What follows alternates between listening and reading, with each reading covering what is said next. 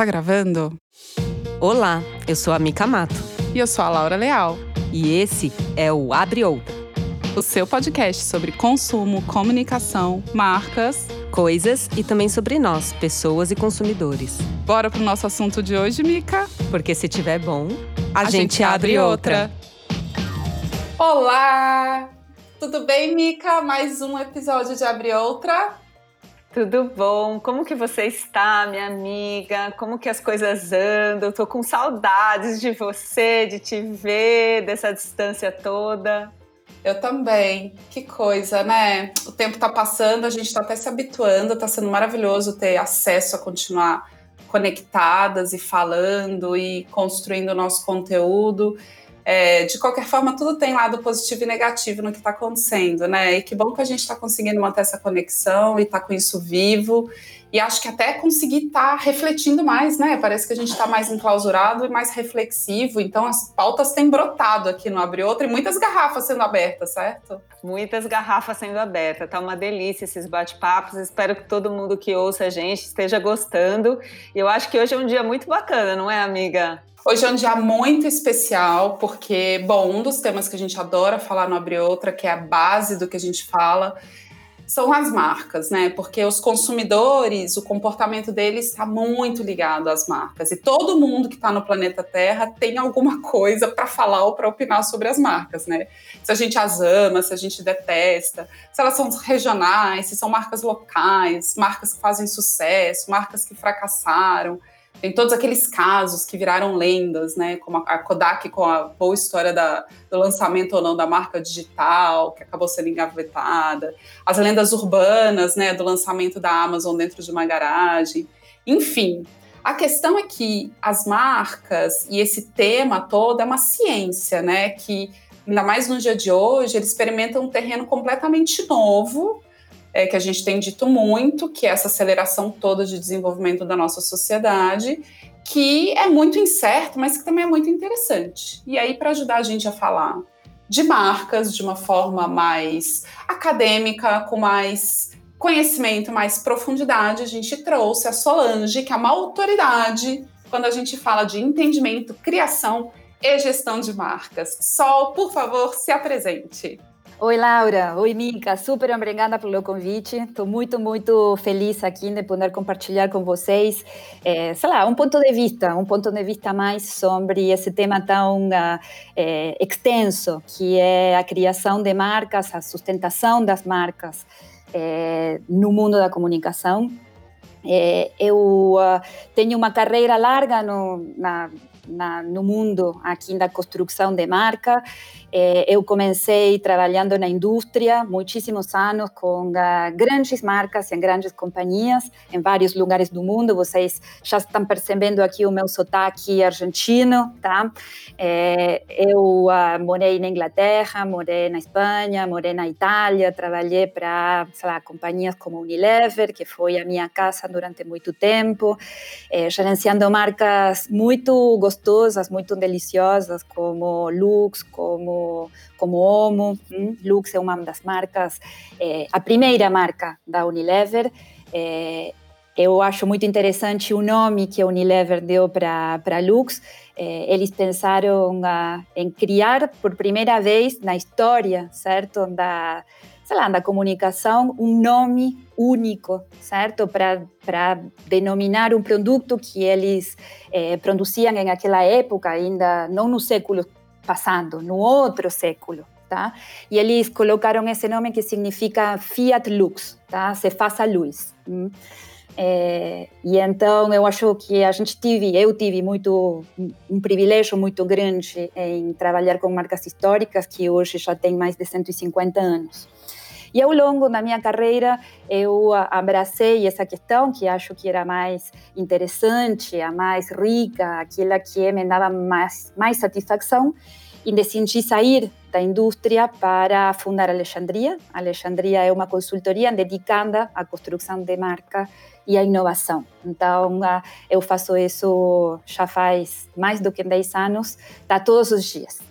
Então, me relacionando e contribuindo na construção de marcas muito icônicas no Brasil e no mundo. Solange, muito bacana a sua experiência e eu acho que a gente está vivendo aqui agora um momento onde não, não, não tem como a gente deixar de perguntar o que, que é essa relação ou como que é possível a gente manter essa as marcas vivas, né? Elas elas navegando nesse mundo que a gente está tomando um looping aí por conta da pandemia.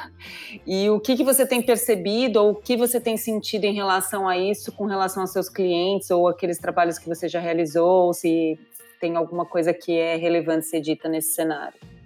Olha, eu acho que é uma, é uma lindíssima pergunta, porque é, claramente a gente está vivendo em um momento muito particular, não? em um momento histórico, e a gente tem a consciência não, de estar atravessando essa, esse, esse momento para a humanidade. Hum? E as marcas não podem ficar de fora tá, desse debate. Acho que hoje, mais do que nunca, as marcas são um fórum e têm uh, um ponto de vista eh, para trazer eh, e debater sobre as grandes questões eh, da humanidade, hoje como nunca. Mas eu acho que manter as marcas vivas nesse momento da história é mais fácil, em realidade, do que nunca. A gente atravessou por um período, ou estamos atravessando por um período muito singular de democratização da comunicação. Quando eu comecei a trabalhar 25 anos atrás, era, era um privilégio de poucos poder comunicar desde um púlpito massivo. Hoje a gente tem é, inúmeros canais, inúmeros canais de comunicação, inúmeros canais de venda, é, onde indivíduos com ideias inteligentes, com ideias bacanas, conseguem construir é, marcas novas.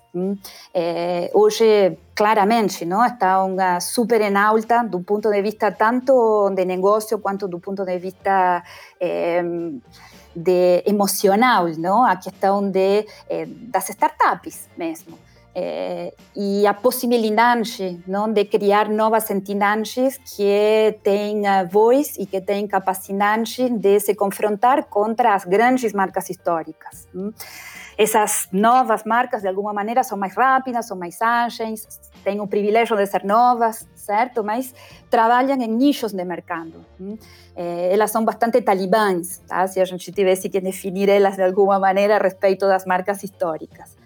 Mas elas conseguem colocar de alguma maneira em xeque eh, os princípios, não tanto da comunicação quanto do marketing, e estabelecer novas formas de, de, construção de marca. Acho que hoje a gente está vivendo um momento assim de, eh, eu chamaria ele praticamente de um berçário universal de marcas, onde todos nós temos a capacidade tá, de construir novas entidades intangíveis que poderiam vir um dia a ser, eh, sei lá, a virar icônicas, a ser representantes eh, de um ponto de vista cultural hum, sobre, eh, sei lá, sobre o consumo em geral. E Sol, é, a gente está é, vivendo um momento que está se perpetuando aí por longos meses, né? De o que, que a pandemia está causando com a gente. E acho bom, eu acho que é interessante a gente começar também a datar esse momento, parar de falar da pandemia em si, mas passar a falar do impacto da mudança é, que ela talvez tenha sido um marco, a gente tratou disso aqui num dos nossos primeiros episódios, de a pandemia como marco humano da mudança do nosso século. Né? Então, falando não especificamente sobre é, este momento, mas acho que sobre este processo de mudança que vem acompanhado de várias coisas, né? além de confinamento, além de conexão do mundo inteiro envolto no mesmo tema, além de redes sociais e tudo isso que você acabou de colocar, inclusive que mudou o comportamento das marcas, como que a gente coloca o consumidor na perspectiva da relação com essas marcas? A gente pode dizer que até mesmo por esse púlpito do passado, a gente tinha marcas que falavam mais, escutavam menos, e hoje a gente está falando mais de uma via de mão dupla, ou isso ainda é uma mentira e o consumidor ainda escuta mais do que fala? Qual é a sua percepção? Olha, é, eu dividiria aí um pouquinho a pergunta em duas partes, tá? Que acho que tem, é, que são bem interessantes para explorar aqui em conjunto nesse papo que a gente está tendo. Por um lado, é, eu acho que o consumidor está cada vez mais presente na história das marcas, certo? Definitivamente, a, as questões a, da tecnologia digital permitem que os consumidores tenham uma interação infinitamente maior daquela que jamais tiveram, certo? Então, todo essa, esse trend da colaboração é, está sendo chave nas, na, na, construção mesmo das marcas. A gente não pode, como, como profissionais, ignorar esse, esse, esse âmbito, essa oportunidade que a gente tem hoje. É, hoje, como nunca, é, o consumidor faz parte da história das marcas, não só como um sujeito que consome, mas como um sujeito que produz conteúdos. É, nesse sentido, é, cada vez mais as marcas têm convocando os consumidores a ser partícipes dos próprios processos de inovação, por exemplo, certo? Então, em co-criar é, o futuro do portfólio, não? dos produtos e dos serviços tá? que as marcas oferecem. É, e, e, conseguimos, de alguma maneira, incluir o consumidor como um porta-voz, é, produzindo conteúdos que acabam sendo a comunicação mesma certo? Então, isso mudou radicalmente a forma com que eh, as marcas são gerenciadas e são construídas. Hum? E por outro lado, a gente também tem eh, questões que têm a ver com as crises, não? com crises sistemáticas, não? pelas quais a, a humanidade passa. Hum? A pandemia, nesse momento, claro, atrai a nossa atenção, parece que é o centro do universo, parece que tem um antes e um depois, certo? Mas é mais uma das crises, certo, pelas quais a gente passou. A gente está bom, não sei, eu tenho a, a, possibilidade e a sorte de trabalhar com marcas que sobreviveram a muitíssimas coisas. Sobreviveram a guerras mundiais, sobreviveram, sei lá, a catástrofes naturais, certo? E ainda estão aqui. Tá? Então, as marcas são resilientes, as marcas conseguem se reinventar hum? se elas têm a capacidade de escutar, se elas têm a capacidade de se adaptar às novas condições, certo? Que é a história mesma coloca. Eu, sei lá, nesses últimos períodos, é, é, sei lá, estou gostando muito, por exemplo, um ponto de vista do ponto de vista do Harari, por exemplo, que ele convida tá, todos nós a observar é, aquilo que nos está acontecendo em uma perspectiva um pouco mais histórica. Hum?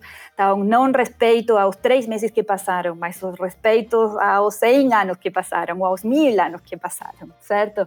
E talvez esses momentos de disrupção, nessa perspectiva maior, parecem um pouco menos é, assim, é, a vida ou morte, a branco e negro, não? o que é, sei lá, há uma mudança transcendental.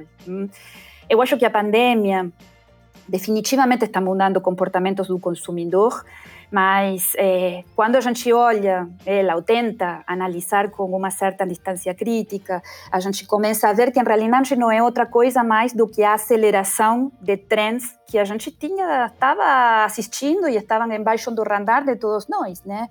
Que passam tanto por uma questão da preocupação tá? É, com o bem-estar físico, com o bem-estar eh, intelectual com o bem-estar holístico dos seres humanos, é, a pandemia vai fazer que isso se acelere, tá? não vai mudar. O ser humano hoje está mais preocupado com a sua integridade do que sempre estive na história da humanidade.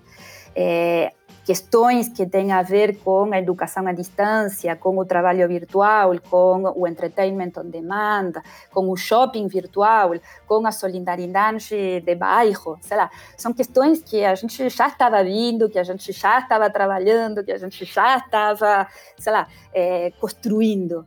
E esse momento fez que tudo isso se acelerasse.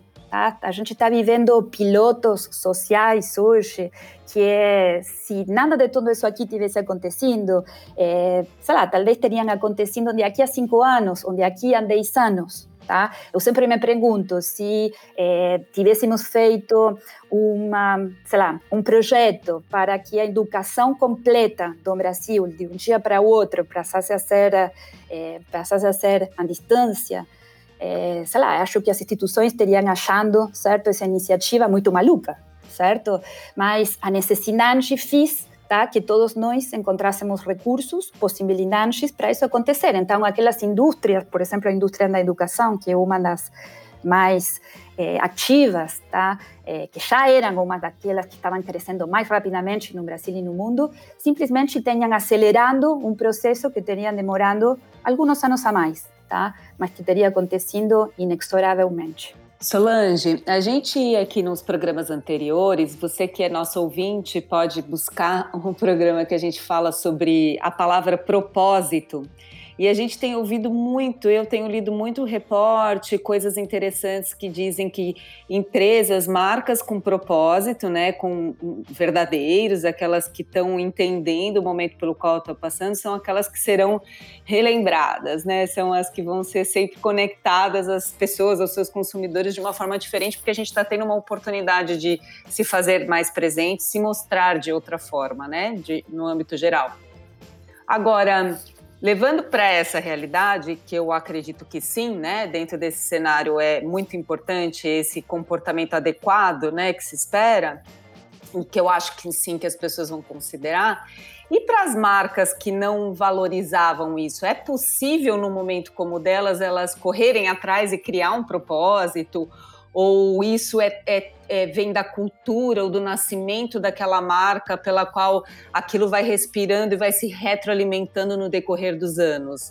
É, é uma coisa meio ou você tem, ou você quebra, ou não, é possível se adaptar. Veja bem, Mica, eu acho que esse aí era um trem que a gente já estava vindo, certo? De faz muito tempo. Talvez as empresas estavam resistentes não, a abraçar a questão dos propósitos de marca e das causas como uma questão que é, fosse parte integrante é, do modelo de negócio, certo? É, tinha ainda dúvidas, não, se isso vendia, se isso contribuía, né, na construção de um equity de marca, sei lá, mesmo no curto prazo. Então, o processo era estava acontecendo, tá? A gente já vi, já estava vindo que grandes companhias que tinham apostado nisso 20 anos atrás, por exemplo, a Natura aqui no Brasil, certo? Estavam dando certo, tá? Essas essas marcas, tá? Que foram em algum momento uma startup, através de, sei lá, de eh, inovar, não? E abraçar causas fundamentais para para os seres humanos, conseguiram se erguer como, sei lá, eh, como referências, né? E, sei lá, e fazer um, e ter um crescimento muito mais rápido hum, do que outras empresas, talvez, que não tinham abraçado esses princípios antes. Hum. Eu acho que é, a Singularity, é, quando criou, quando publicou aquele livro famoso sobre é, as, as, empresas exponenciais, não, que falava dessa questão não, do, do, do, Golden Cycle e das, do impacto transformacional que as marcas podem ter certo, na sociedade, tinha já instaurando um debate praticamente sei lá, aceito pela maioria como uma questão necessária. Eh, outra vez, a pandemia acelera essa questão, certo? Porque coloca uma urgência, não? Eh, um chamando à sociedade como um todo, onde as marcas são, as marcas, a indústria, certo? As companhias são parte desse universo também, não? A se colocarem. Óbvio, ¿no? que en ese momento eh, tem marcas que nunca tá? tiveram uma causa, que nunca investiram nisso, que nunca acreditaram nisso, tá? e que, claro, hoje aparecem assim da nada, um pouco uma questão oportunista. É claro que se elas estivessem acreditando antes, claro que se elas estivessem criando uma, sei lá, uma, um, uma consistência ao longo do tempo, hoje estariam mais fortes e mais, eh, sei lá, melhor estruturadas não? para enfrentar situações como essas. Mas eu acho que nunca é tarde, não? que é, para ter um impacto positivo no mundo, é, se é uma situação crítica como essa, que está obrigando não? a nos movimentar, é, bem-vinda seja certo? E que as marcas abracem não, as possibilidades que elas têm também de ser agentes transformadores. Gente, eu adoro que o conteúdo dele é cíclico, né? E assim, a Sol traz aqui tantas referências de algumas coisas que a gente fala. E, gente, vai ser um prazer. A gente vai colocar todos os links para vocês de tudo isso que a Sol está citando: Singularity, Yuri Harari, é Golden Circle. A gente vai colocar embaixo no podcast todos os, os links para vocês. E aí eu quero pegar um gancho nisso, Sol. Eu tenho duas perguntas para fazer. A primeira, é, a gente não vai falar aqui das coisas óbvias, tá? O que, que é marca, o que, que é arquitetura de marca. A gente tenta aqui no Abre Outra é, sempre colocar algumas questões na mesa é, e deixar a, a conversa evoluir, até de forma a gente deixar espaço para as pessoas terem suas opiniões. Então, vamos para os assuntos mais capciosos. É, já tive o grande prazer de trabalhar contigo em muitos projetos de marca, né? Para a gente reformular marcas grandes para os brasileiros, icônicas para os brasileiros. É, e aí eu te faço uma pergunta. A gente está aqui falando da verdade das marcas, que isso é uma coisa que vem acontecendo há muito tempo. A gente vem falando, poxa, será que é, é vai ser possível que marcas comecem agora a correr atrás desse prejuízo e tudo mais? Quando a gente senta para construir essas marcas, a gente, marqueteiro, junto com a consultoria, e a gente vai escrever, e a gente vai definir, e a gente vai traçar esse plano estratégico sobre as marcas.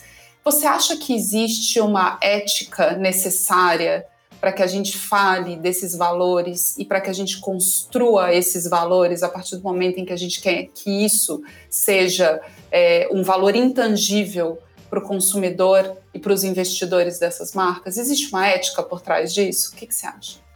Olha, Laura, eu não sei se existe uma ética, mas que a gente tem que ter uma ética é fundamental. É, acho que é uma condição é, de princípio, tá? Eu odeio, mas odeio de coração, tá? Quando se fala, ah, isso é só marketing, como se a gente estivesse inventando as verdades. A gente não inventa as verdades de uma companhia, nem inventa as verdades de uma marca, tá? A menos que a gente esteja criando elas da nada, de zero, porque elas de fato são startups e são marcas que estão nascendo. Mas mesmo aquelas que nascem, nascem de verdades dos fundadores, certo? É impossível, tá? Não existe nem marqueteiro, nem comunicador, nem pesquisador, nem consultor que consiga emplacar eh, um posicionamento que é por trás não tem uma verdade, certo? É naquela empresa, na cultura daquela empresa, na, sei lá, na cultura dos uh, gerentes daquelas marcas, certo? Porque mesmo tá, que eles vamos colocar assim, que a gente criou uma marca, que a gente eh, se colocou programaticamente tá, o objetivo de ter uma causa, de ter um propósito e de ter uma série de valores, se eles não fossem eh, verdade para essa empresa, para essa companhia, para esse grupo de pessoas, elas não vão subsistir. Eles, essa, essa, essa, essa cultura empresarial não vai conseguir é, desenvolver e fazer ela, entendeu?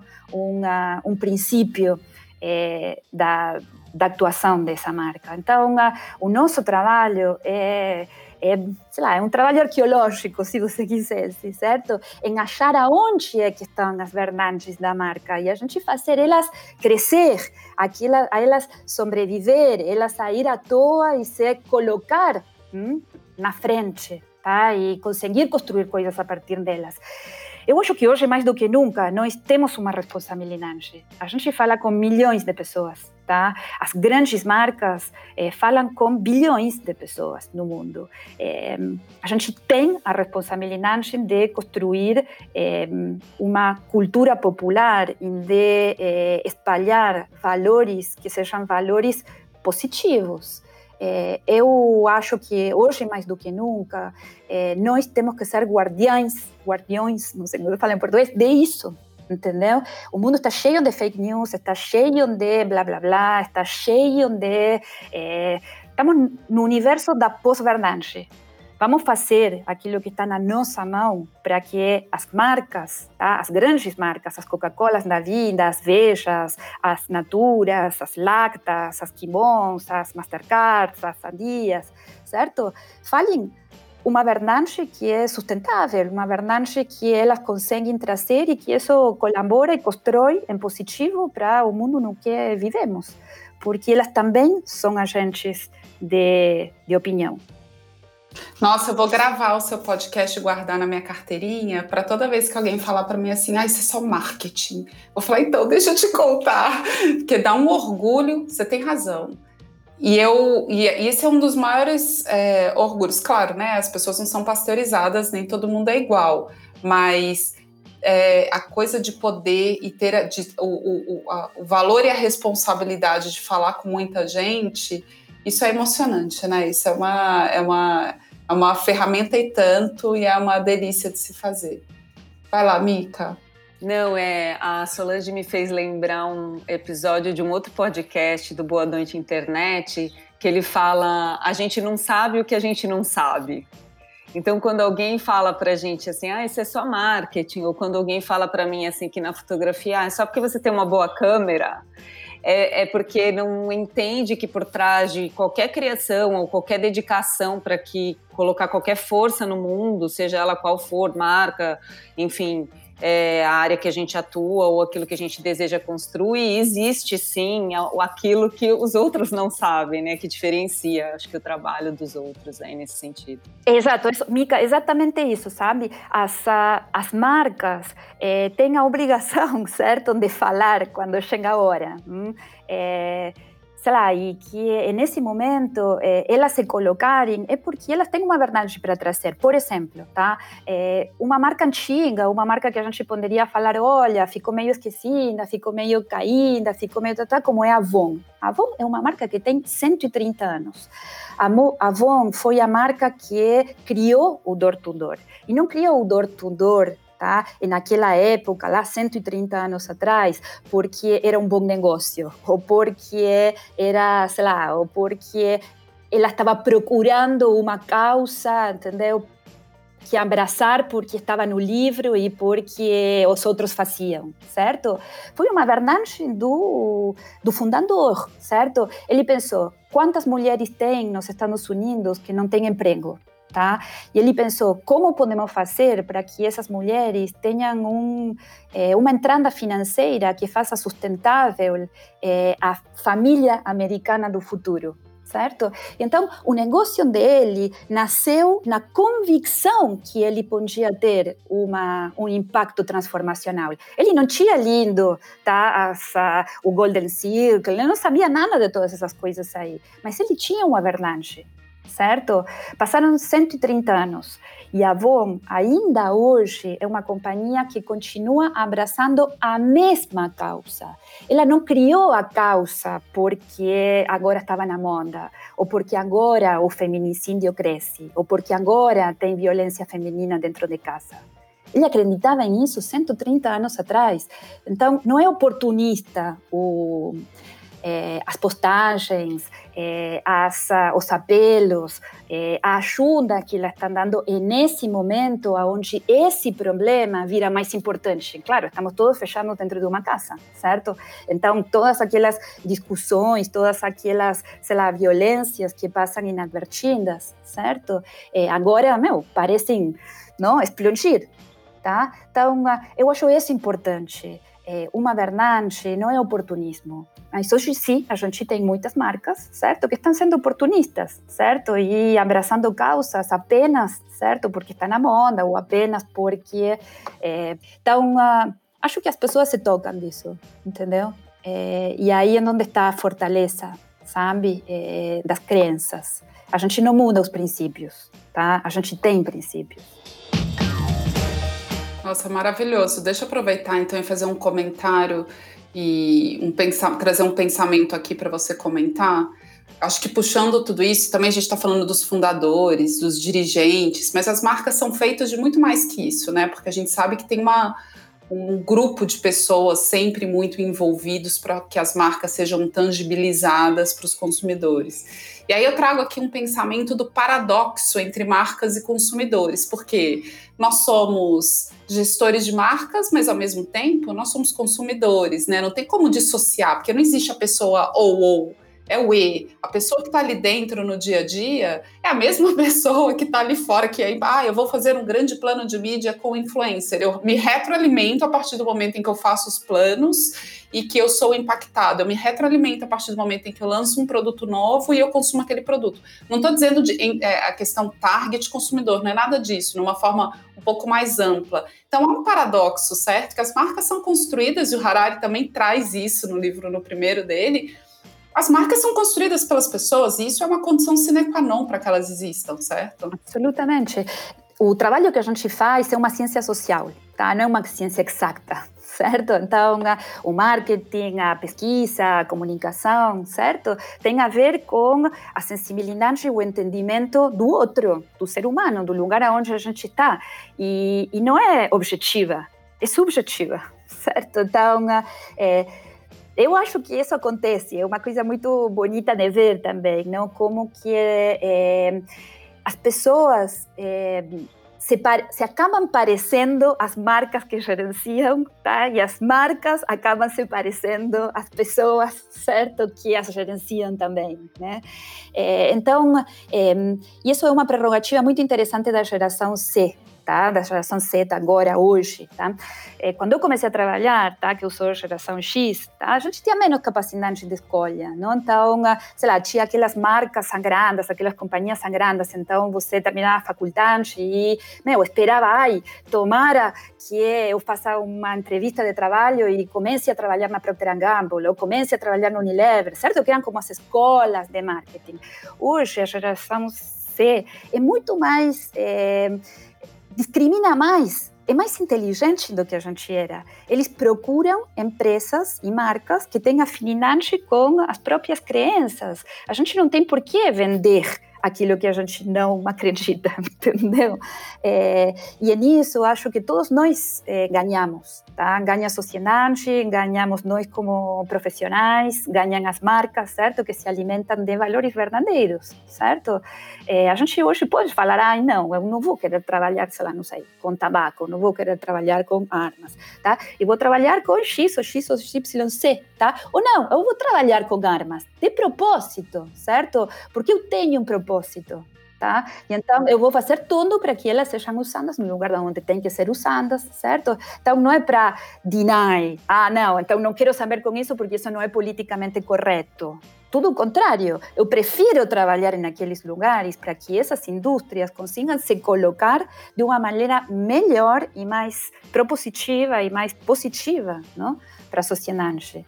É, acho que, a, que as coisas estão evoluindo para melhor papo tá bom, né? Mas a gente vai seguindo para o nosso. É outra, outra senão a gente fica aqui falando, né? Eu tenho um monte de perguntas para fazer para a Solange. Um monte. Ela vai ter que voltar, vai ter que voltar. Não dá, não dá. Vai ter que voltar.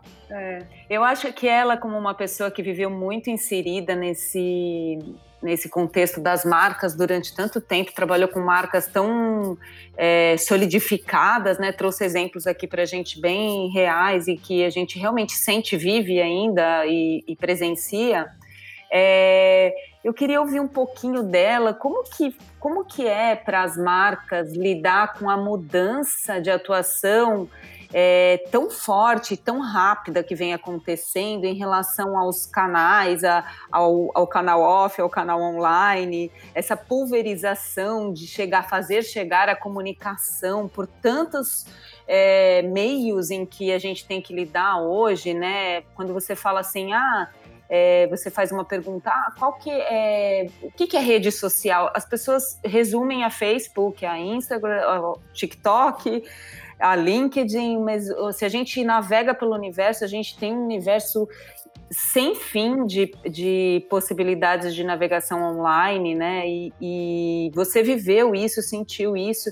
É, eu queria que você comentasse um pouquinho dessa desse cenário, de, de, desse lugar para onde a gente está caminhando, se, se vai ficar mais on do que off, se o off é, deixa de existir ou não, enfim.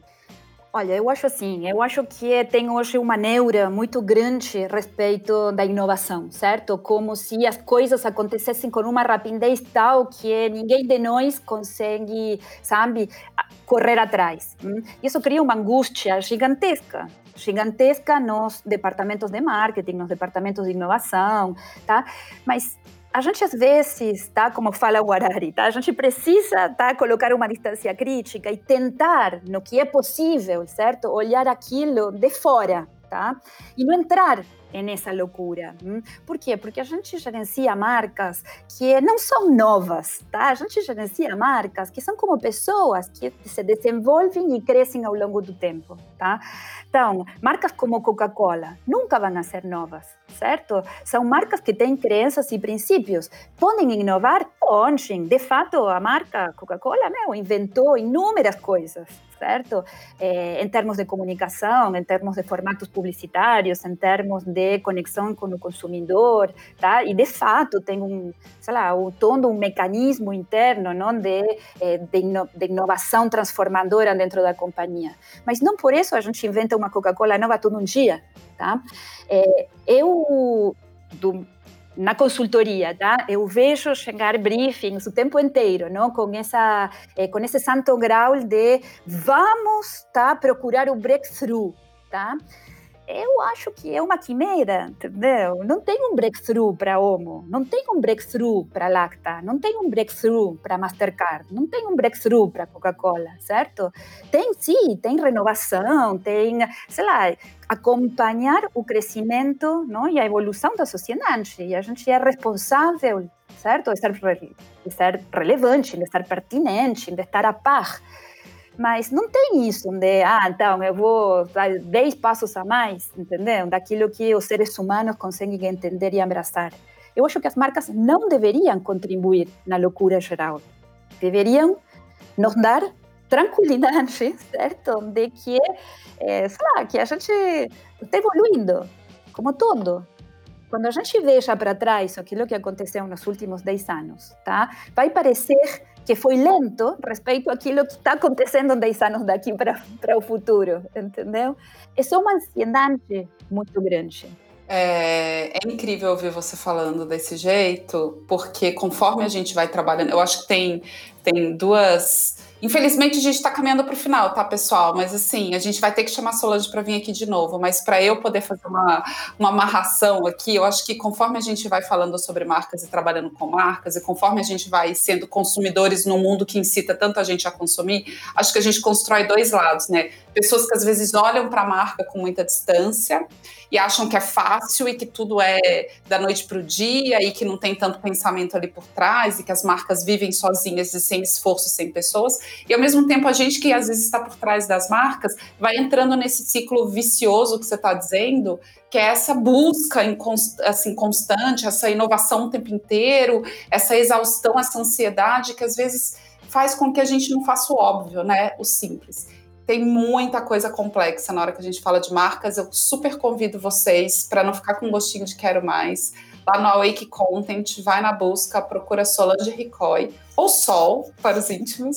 Você vai encontrar um perfil que não é nada sobre as marcas, é sobre a Solange, que mostra de onde ela veio e como que é difícil a gente construir esse patamar para falar de verdade sobre as marcas, para a gente dar bons conselhos e para a gente conseguir organizar a cabeça de tanta gente que entra e sai nos departamentos de marketing, super bem intencionados, mas que muitas vezes precisam de um olhar para ajudar a gente a guiar, a tomar as melhores decisões sobre as nossas marcas. Entra lá, convido vocês a visitarem. Sol, foi um prazer gigante ter você com a gente. Que maravilha! Quanto conteúdo a gente vai, se você topar, chamar você de novo, porque acho que a gente vai ter que abrir várias outras. Vamos abrir outra, então. Um papo delicioso. Obrigada, amiga. Obrigada, Laura. Até Imagina, a próxima. foi uma delícia. Obrigada, viu? Até a próxima. Temos um programa, Mica? Temos, com certeza. E um programa incrível aqui. Adorei conversar com a Sol. É, eu acho que ela trouxe uma boa reflexão para a gente que vive aflita aí com um monte, um monte de questões, né, amiga? Botou a gente num lugar bem legal de solidifica, contextualiza, que isso é muito bom. É sempre a gente olhar para o contexto de forma mais ampla e não só ser impactado por aquilo que está vivendo no agora, né? Porque está tudo aí, né? Os alicerces já estão aí.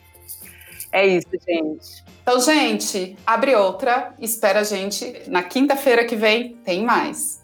Um beijo.